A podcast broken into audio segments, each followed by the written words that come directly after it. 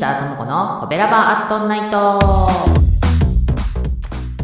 コベラバラジオ部は神戸好き音声配信が好きな神戸ラバーが集まる大人の部活動。その活動として配信しているのがこのコベラバアットナイト。担当パーソナリティごとに様々な切り口で神戸の魅力を発信しています。ということで火曜日は私ギーターともこが神戸インク物語から神戸を語ってまいります。はいということで今週も始めていきたいと思いますけれども先週の振り返りですねあっちゃんがですね青谷道っていう、まあ、道のところに静か園っていうお茶屋さんがあるでっていうのを紹介してくれてて調べてみたんですよ。そしたら観光茶園静か園っていうのが出てきてなんと神戸の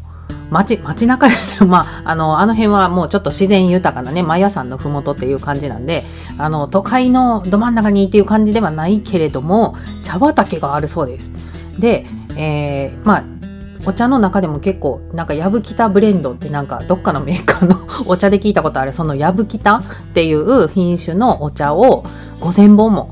えー、栽培しているそうです。まあなんで私がそのね静か園に食いついたかっていうとあのお茶とおまんじゅうがいただけるカフェ的な感じのね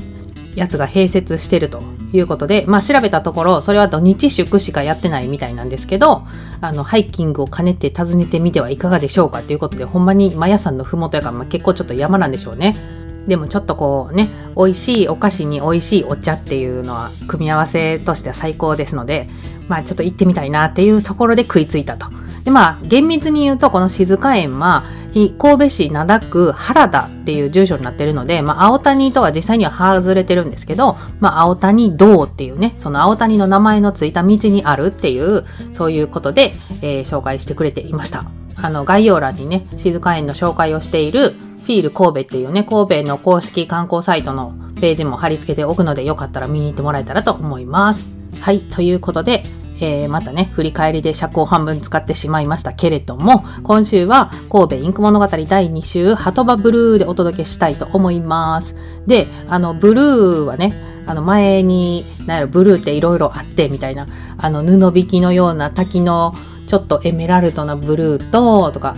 港島アイランドやとちょっと深そうやから濃くってとかっていうそんなね青の比較みたいなやつを前に話してたことがあったと思うんですけどこのハートバブルーは海と空のコントラストっていう風に、まあ、長沢文具センターのホームページにも書いてあってピュアブルーって書いてあるんですよね。でちょっと何て言うんやろねこのまあ鳩場って結局船が着くところやったりするから結構絶壁でこうすぐ水深が深いから深い青やねんけどちょっとなんか空の色混ぜたから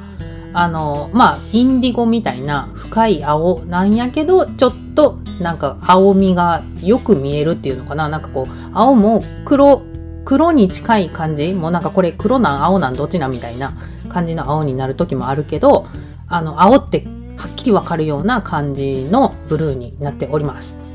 えー、今日もですね、インスタのリールの方に張り切ってあげておりますので、えー、よかったら色の方も確認しに行ってもらえたらなと思います。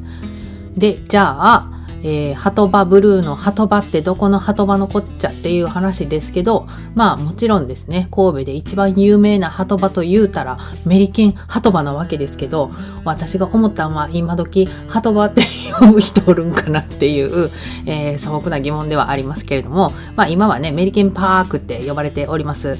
まあモザイクと合わせて神戸の景色って言って必ず出てくる、まあ、ポートタワーと神戸海洋博物館とホテルオークラと、まあ、あのモザイクのところの観覧車みたいななんかそこら辺の景色が有名みたいなそういう、まあ、ザ・神戸っていう場所になりますけれども歴史のある場所でもあるので、まあ、今週はもうね時間もなくなりましたのでこの辺にしておいて来週ね、えー、メリケンパークについてお話ししていきたいと思います。ではでは明日は美味しい美味しいお兄さんのグルメ配信だよ。そちらも聞いてね。また来週褒める文化を推進するトロフィーの毛利マークの提供でお送りしました。